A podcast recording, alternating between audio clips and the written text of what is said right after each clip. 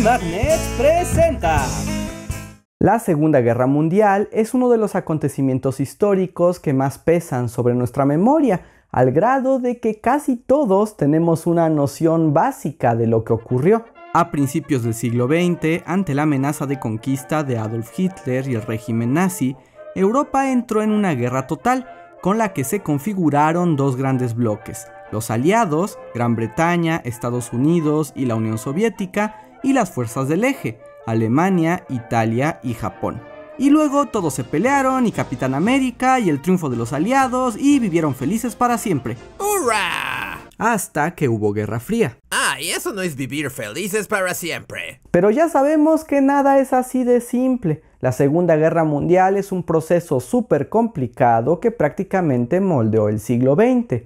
Hay muchas cosas que podrían explorarse, pero en particular hay una que me ha llamado siempre la atención, las alianzas. La manera en que las naciones decidieron organizarse durante la Segunda Guerra Mundial es fascinante, es decir, que llevó a Alemania a unirse a un país tan lejano como Japón o a Inglaterra con su gran rival, la Unión Soviética. En efecto, no nos caemos bien. A lo largo de la guerra, las alianzas se transformaron, los que un día eran tus amigos, al otro tus enemigos, y no había garantía de que ningún país mantuviera sus acuerdos. Para sobrevivir y triunfar, todo se valía en la caótica geopolítica de la Segunda Guerra Mundial. Así que hubo alianzas circunstanciales, sorprendentes y hasta contradictorias, pero ninguna tan escandalosa y reveladora como la que existió entre la Alemania nazi y la Unión Soviética.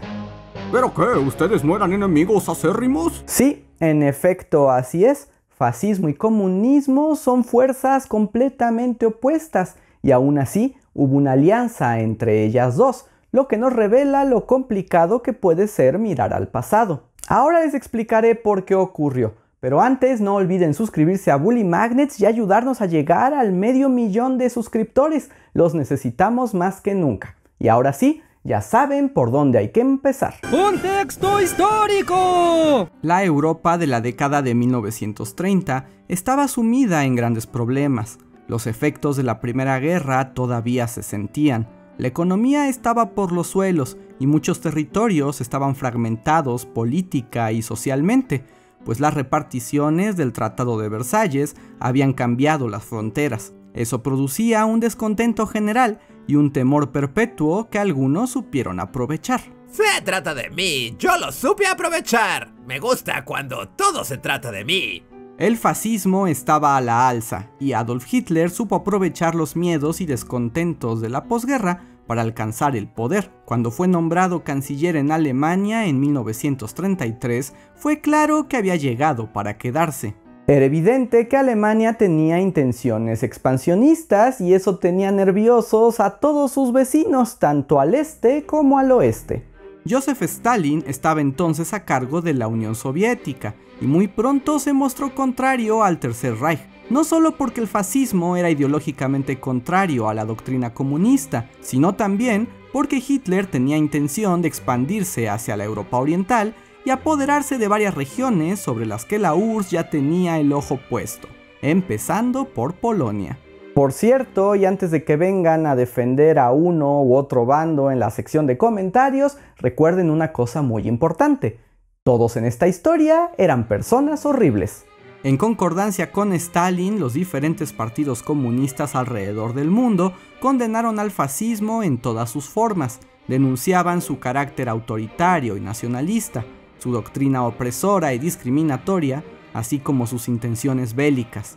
Al mismo tiempo, los partidos comunistas criticaban duramente a las democracias liberales por no ponerle un alto a Hitler de manera más clara y directa. Y en eso tenían mucha razón.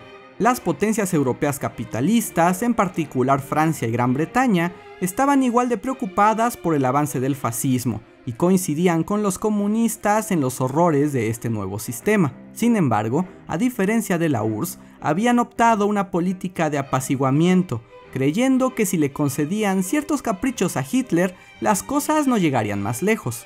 Todos sabemos que cuando le das a un niño agresivo y berrinchudo todo lo que quiere, a la larga se volverá una persona de bien. El punto máximo de esta política ocurrió en 1938 durante los acuerdos de Múnich, en los que Inglaterra, Francia e Italia permitieron a Alemania anexarse una parte de Checoslovaquia si prometía que con eso dejaría de lado sus proyectos de guerra y de conquista. Mira, no nos gusta esto de darte territorios, pero si tanto los quieres, lo permitiremos, siempre y cuando prometas que ya te vas a portar bien, ¿de acuerdo? Por supuesto, palabra de Boy Scout. Pero señor, usted no es scout. Silencio, Hergebels. Sí, en serio que así pasó, pero bueno, los acuerdos de Múnich, sus detalles y consecuencias dan para todo un video.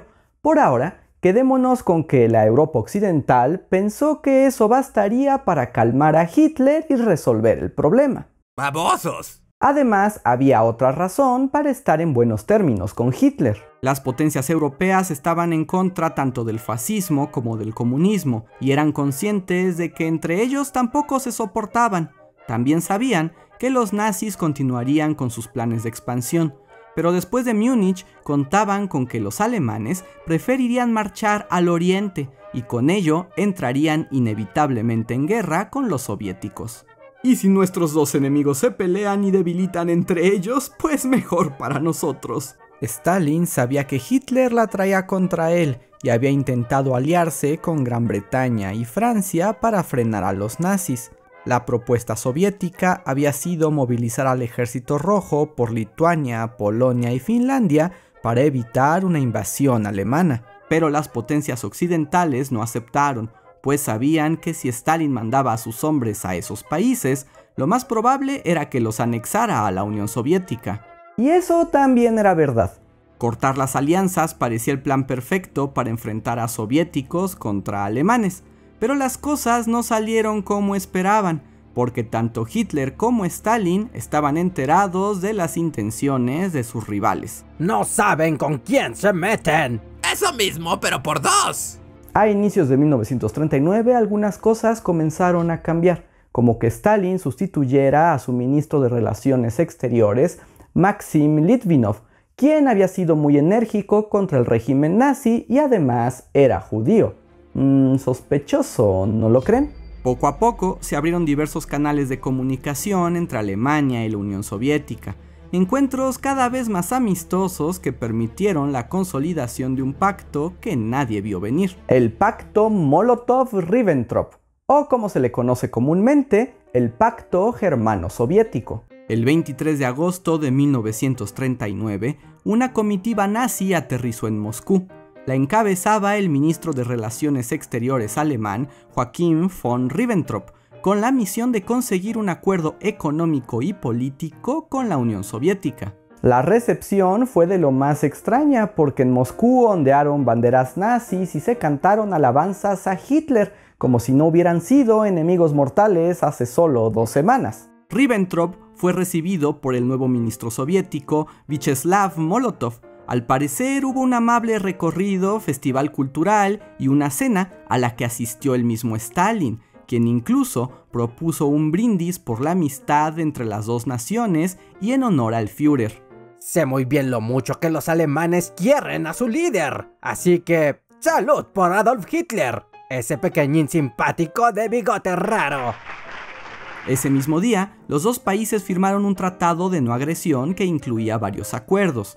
Lo más importante era que las naciones prometían no atacarse entre ellas bajo ninguna circunstancia durante 10 años. También abrieron rutas de comercio y se comprometieron a compartir avances tecnológicos y militares. Porque lo más importante es cooperar para fastidiar a las potencias europeas. Creo que este es el principio de una bella amistad. Y larga.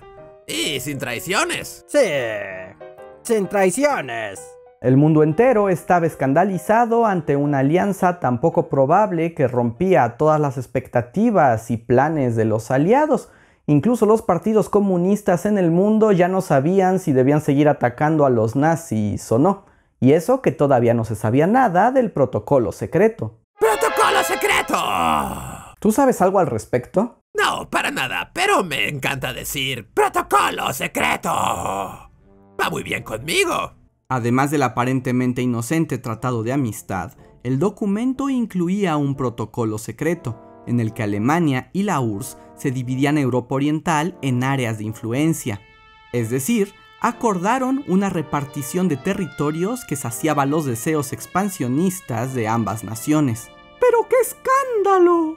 El centro del tratado era Polonia, que se dividía a la mitad, el occidente para los polacos germanos y el oriente para los eslavos y judíos. La URSS también se quedaba con Estonia, Lituania, una parte de Rumania y la posibilidad de anexarse Finlandia.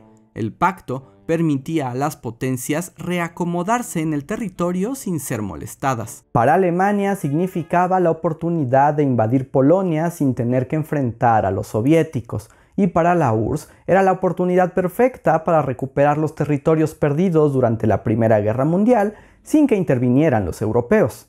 Ni tardo ni perezoso, y a sabiendas de que aquello desataría la guerra, Alemania invadió Polonia el 1 de septiembre de 1939. Dos semanas después, el ejército soviético entró a Polonia y tomó el control de la zona este. De acuerdo con el pacto, el Estado polaco fue dividido y perdió su autonomía.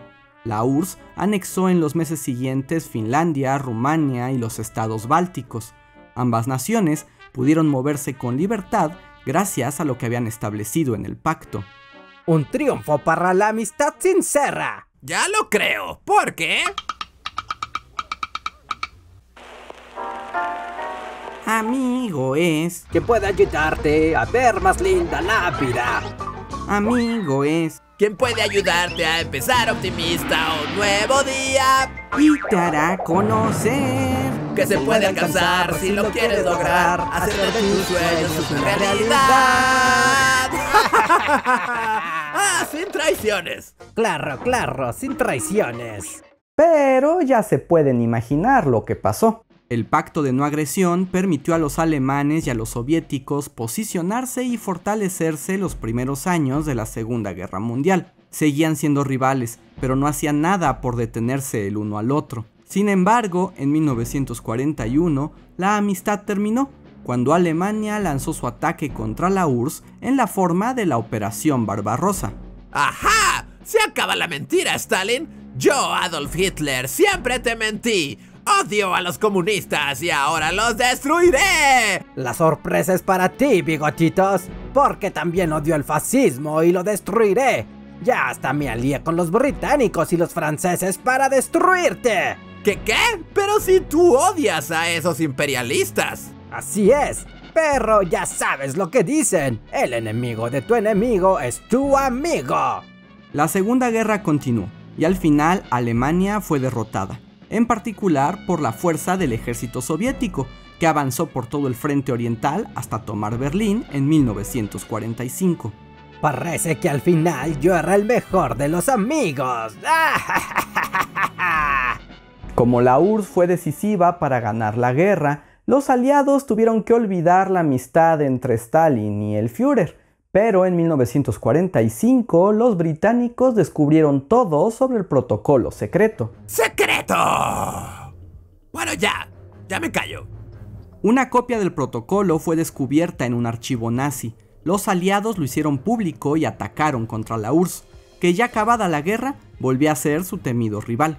Durante años, Stalin negó el pacto y dijo que incluso era una fabricación de los aliados para negarle su papel en la victoria. Con eso se agravaron las tensiones entre la Unión Soviética y los países occidentales, un asunto que perduraría durante toda la Guerra Fría. Mucho tiempo después, durante la perestroika y el final de la Unión Soviética, en 1989, el líder de la URSS, Mikhail Gorbachev, ratificó la veracidad del protocolo secreto, lo condenó e incluso puso el documento original en exhibición pública. Actualmente la versión del gobierno ruso de Vladimir Putin es que el pacto fue un mal necesario, un engaño en el que tuvieron que incurrir los soviéticos para prepararse y ganar tiempo contra los nazis. Así es, nunca lo olviden, nosotros siempre fuimos los buenos. Y si dicen lo contrario, los mando al gulag. Pero la verdad es que bien sabían lo que hacían y además no hay buenos en esta historia. La indiferencia y mala intención de los aliados precipitó la alianza, que tanto Hitler como Stalin aprovecharon para sus conquistas. Bajo la protección del tratado, tanto nazis como soviéticos perpetraron los crímenes más atroces contra las poblaciones de la Europa Oriental, cuya historia siempre queda oculta tras los discursos de triunfo con los que terminó la Segunda Guerra Mundial. ¿Qué les pareció esta historia? ¿Conocían el pacto secreto? Díganos en los comentarios. Sabemos que es un tema complejo, así que les dejamos referencias bibliográficas al final de este video. Si les gustó y aprendieron algo nuevo, denle like a este video y sobre todo suscríbanse al canal. Estamos muy cerca de ser medio millón de Bully Magnets. Y para quienes quieren apoyarnos un poco más, únanse a nuestra página de Patreon o conviértanse en miembros de comunidad de Bully Magnets. Con ello ganarán algunas recompensas y se aseguran de que este proyecto continúe. También pueden usar los super thanks o super gracias, que son pequeños mensajes de agradecimiento que nos dejan en cualquier video. Y esos seguro los vamos a contestar. Espero hayan disfrutado esta historia de la Segunda Guerra Forever.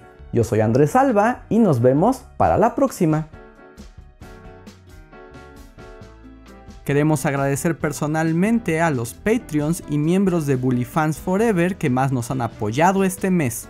Lautaro Dicho, Emilio Anguiano, Elgin Córdoba, Catalina Díaz, Gilberto García, Jonathan Francisco Portillo, Itzel Torres, Portal Mosaicos, Andrea Sánchez, Marjorie Pernia, Manuel F. Rebollo, Yoshimi R, Miriam Ramos Campos, Omar BG, Areján, Rodolfo Cervantes, Raúl Sánchez Echeverría, Jorge Alberto Miranda Barrientos, Arnulfo Tobar, Caro Barrientos, David Valle, Eduardo H., Felipe López, Felipe Luna, Gael Rodríguez, Karen Valdivia, Lee Barford, Marta y Héctor Noriega, Mauricio Guerrero, Miguel Méndez Orduña, Mireya Becerra y Kuro Chan.